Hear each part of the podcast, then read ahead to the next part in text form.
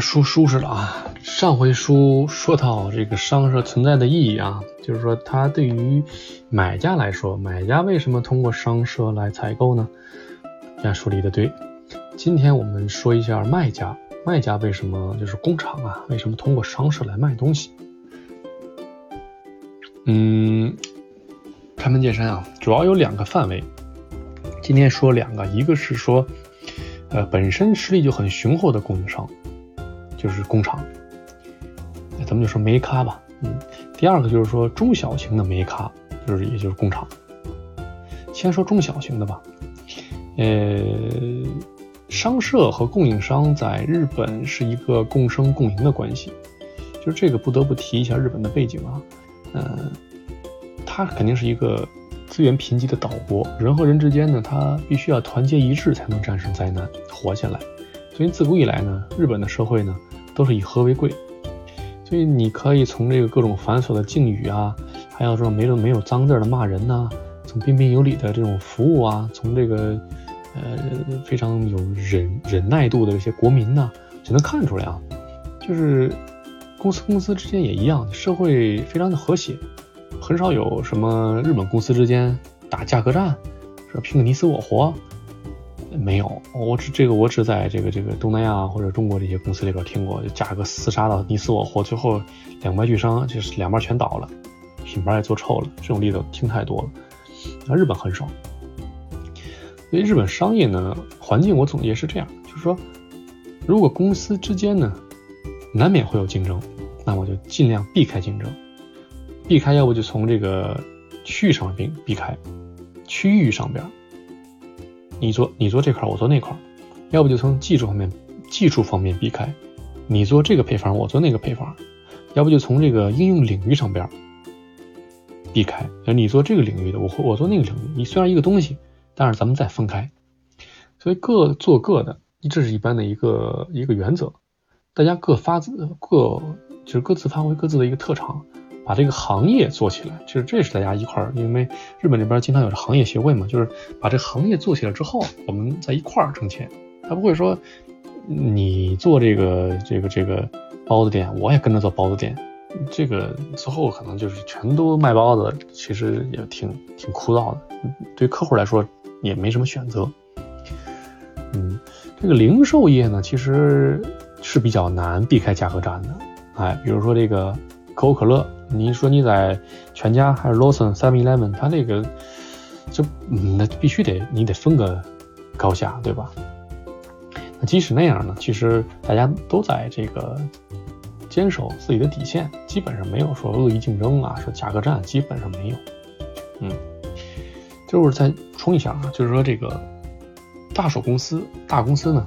往往呢非常重视这个法律的遵守，这个日语叫 compliance。也就是说，竞争法，这个竞争法就规定了他们不能这么竞争，或者说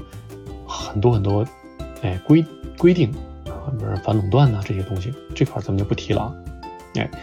接着说，在这个背景之下呢，既然说同行之间很少有恶意竞争，那么商社和工厂、商社和工厂之间的关系也非常和谐。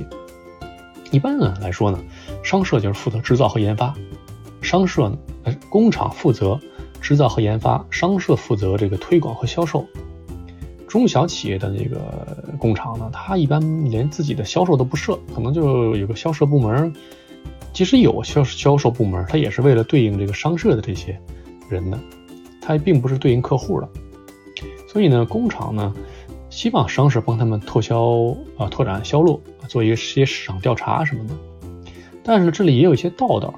这个中小客户呢，他到底选择哪一个商社呢？是大的呢商社呢，还是专门商社呢？就这个很难说。大商社吧，就是比如说咱说的综合商社，还有它下边的这些子商社、子公司，他们呢就是品牌力比较强，那工厂可以借力。当然，大的商社呢它有一点问题，就是它这个具体的担当的这些人呐，他很难有这个百分之百的时间去给你做这些市场开发。哎，这个东西这也很理解，因为他一天要接触很多的案子，所以呢，这个也是因人而异的，因产品而异的。但是从整体来说呢，就是中小企业的这个工厂呢，它如果要是能跟大商社建立起来联系，其实对他们来说是一个非常渴望的一件事，也是非常对他们来说非常大、非常大的，给他们会被他们这个推广会有一个非常大的帮助。因为呢，大的商社呢，它对应的一般都是大客户；小工厂呢，中小型工厂呢，它没有这个知名度，它也竞争不过大的工厂。所以呢，你如果能通过这些大的商社做背书，它能卖到这个商社的大客户手里去。其实这样的话，那那是每个每个中小企业都非常开心的一件事儿，嗯，所以一般而言呢，就是能跟大商社建立合作，它是一对于一个中小工厂来说是非常难得和重视的。但如果实在没法建立联系，他也没关系，他也会委托专门的商社或者中小型的商社来做销售，其实可能效果会更好，因为中小商社的一些人呢会更加努力的去做推广。至于呢，商社怎么推广呢？其实我以后会再单独发一个文章来说。这里呢，就是说想说一下，说除了这种，呃，靠这个大商社借力、借力大商社之外的好处之外，就是中小企业通过商社还有没有其他的好处？呃，或者说，呃，为什么要通过商社来卖东西呢？为什么要多这么一道手呢？下面说一下啊，首先声明一下，不是所有的工厂都通过商社，也有自己联系的，也只也只有也有自己来卖的这种中小企业。呃，首先第一点啊，就是说，嗯，回款这块儿，就是工厂卖东西，他最头疼的就是回款。日本也是，外国也是，一般情况下，日本是都有赊账的这个行为的习惯的。嗯，他日本人觉得。嗯，外国人也有这赊账行为，所以他一般也会给外外国赊账。但最近几年不会了啊，被骗的都变骗机灵了。所以呢，他给别人赊账的时候呢，呃，他会考虑这个回收风险，这东西呢，商社会承担。所以呢，他会愿意找商社。这个就是太最简单的一个例子啊。哎，那商社自己呢，有自己的独立的法务，有风控，所以呢。它可以对每个客户，它有一个风控的一个风险指数，所以呢，它就是来承担这个客户不支付的风险，所以这是一这是最根本的一个原因，就是说工厂为什么啊要通过商社来做？嗯，第二呢，就是工厂它不具备这个专业的这个销售网和这个销售人员，特别是海外这块儿啊，你说中国就是在日本国内卖。其实都无所谓，你就会个日语就推销呗，东西好就行。反正海外它不是，它有一个文化差呀、文化差异呀，包括这个海外的销售网啊，如何开拓海外客户啊，如何跟海外客户建立联系啊，就是不会说英语怎么办呢？你你比如说你，我们跟海外客户建立联系之后，英语不会，对方不付款怎么办？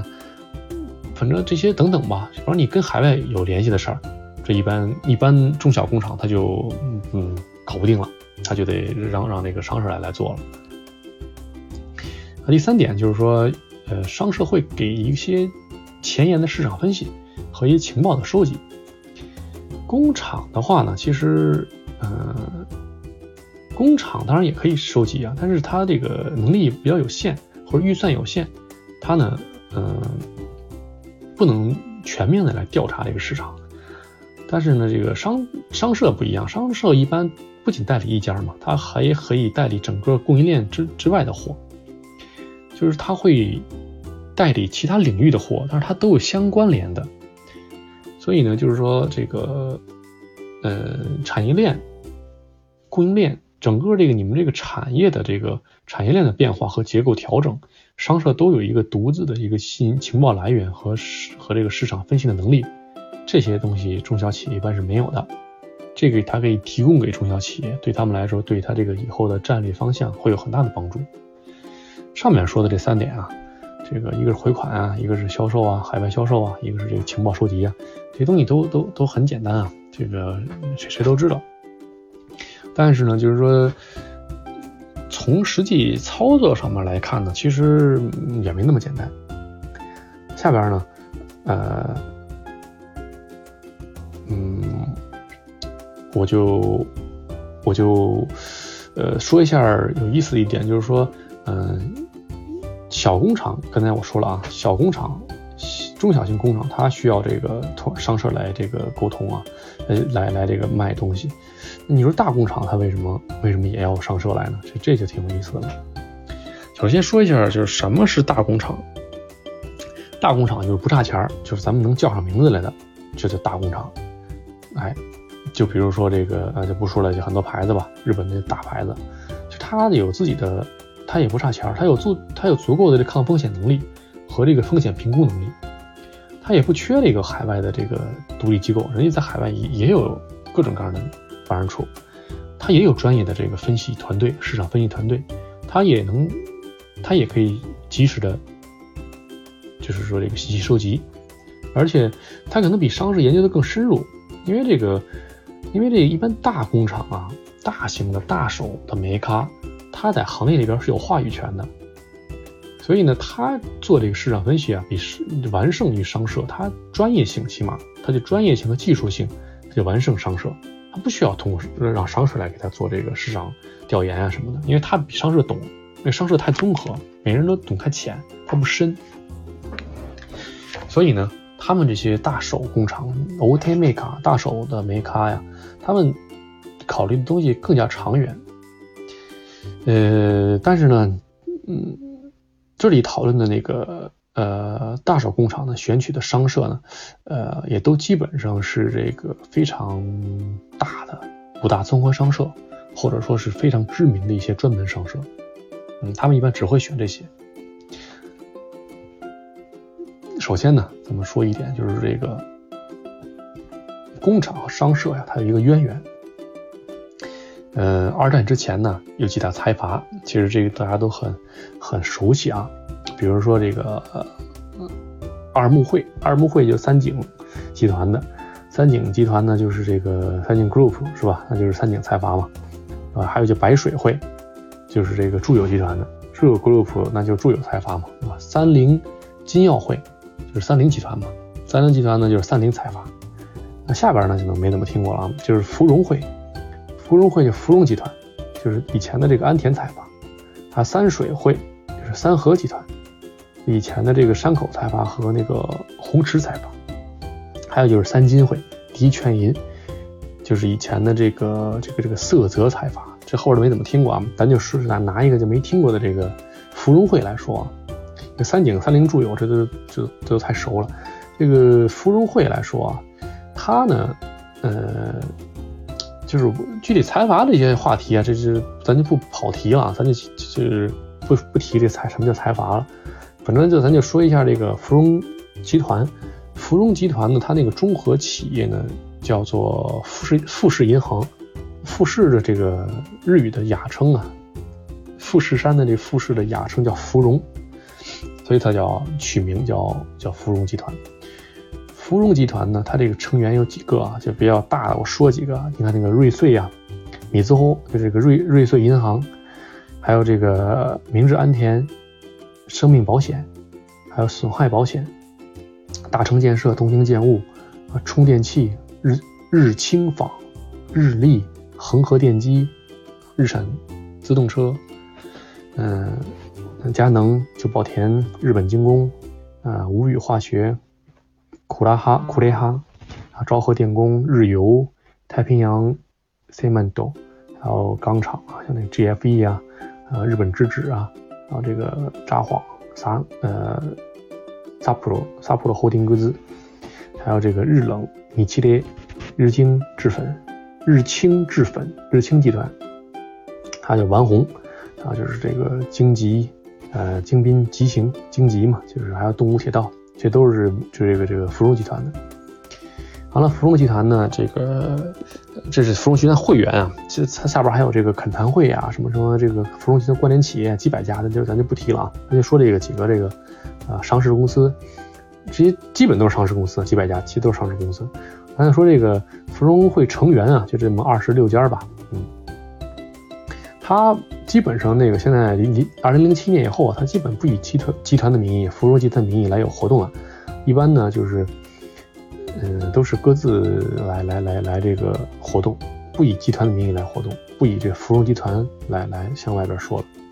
所以他这个里边的关系，其实大家也可想而知。而每个每个财阀呢，呃，他都有自己的商社和银行。就比如说刚才我说的芙蓉集团，芙蓉集团呢手下就有一个瑞穗银行、米兹厚银行，日也日本第三大银行，它有手下还有一个综合商社王红，对吧？也就是说，话说回来了，就是说有商社做海外情报网，有银行做融资后盾，即使是大型的上市工厂、大型的上市的煤咖，也会借由王红的销售网开展业务。而王红也会入股工厂，就是相互持股这么一个情况，这就是一个历史渊源。所以为什么这些呃日游啊等等吧，这种非常大的这些大手的煤咖，他也通过王红啊，他也通过这些各自的这个呃中国商社呀来这个拓展。嗯，呃，再说个小话题吧，就是说这个，比如说这个。目前最大的这个化工厂啊，叫三菱化学，日日本排第一，全世界可能也排第一的化工厂。它这三菱化学，它里边也分派系，是丸红派，有的是三菱派，反正有的是什么什么派。它也是，它可以自己选择各自的这个商社来卖，嗯，稍微扩充一点。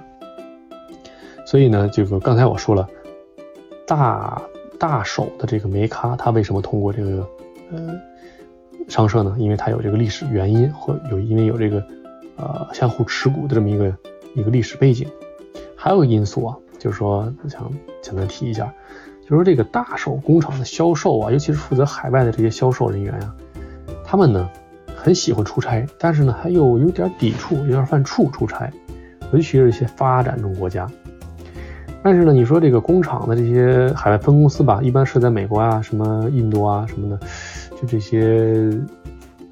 嗯，中国呀，是这些，也也也也都有这海外分公司啊。但是它毕竟有一些公司呢，它不辐射到不辐射到某某些特别艰苦的一些啊，非洲啊，像那某某些这个第三世界的国家呀。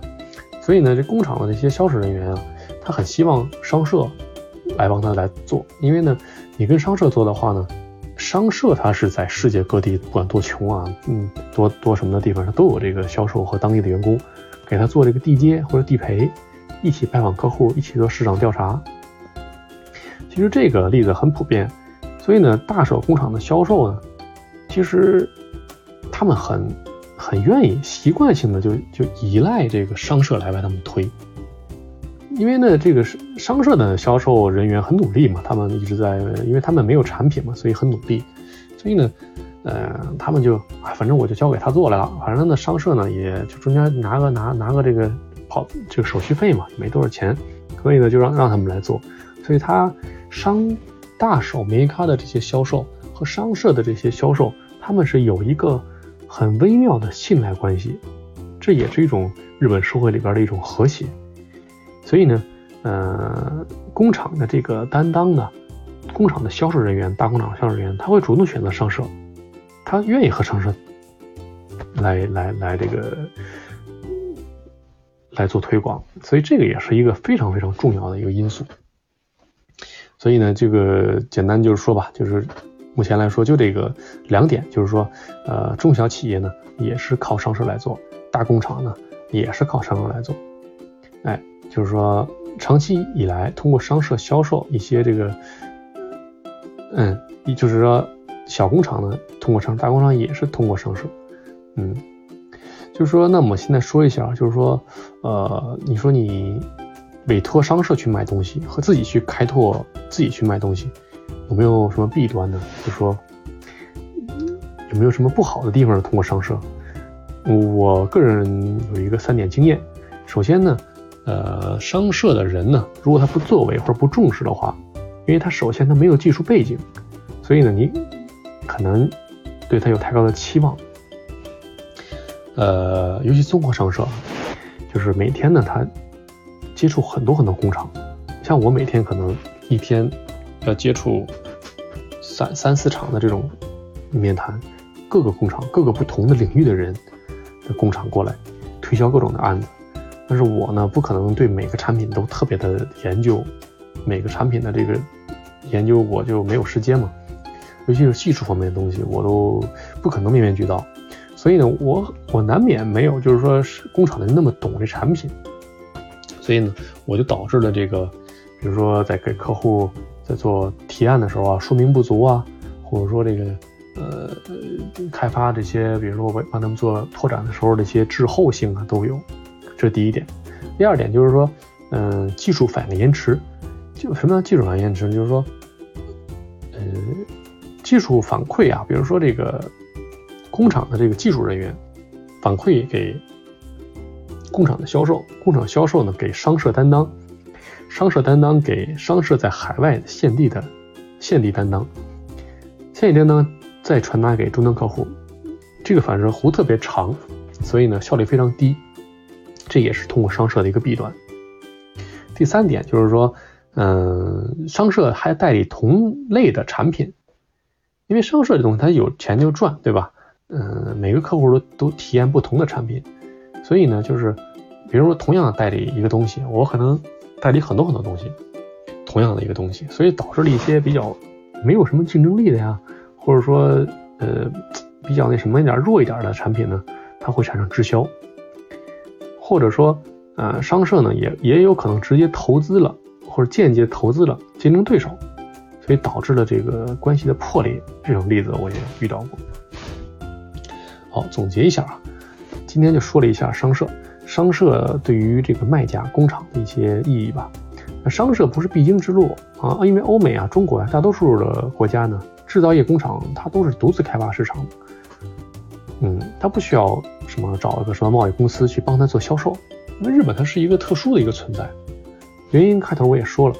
现在有很多这个日本工厂自己也在开发市场，不通过商社，尤其是这个 IT 产品的提供方，一般 IT 类的东西它都是自己，尤其海外都它都是自己在开发，它不通过商社。同时呢，这商社它也在不断的发展，商社它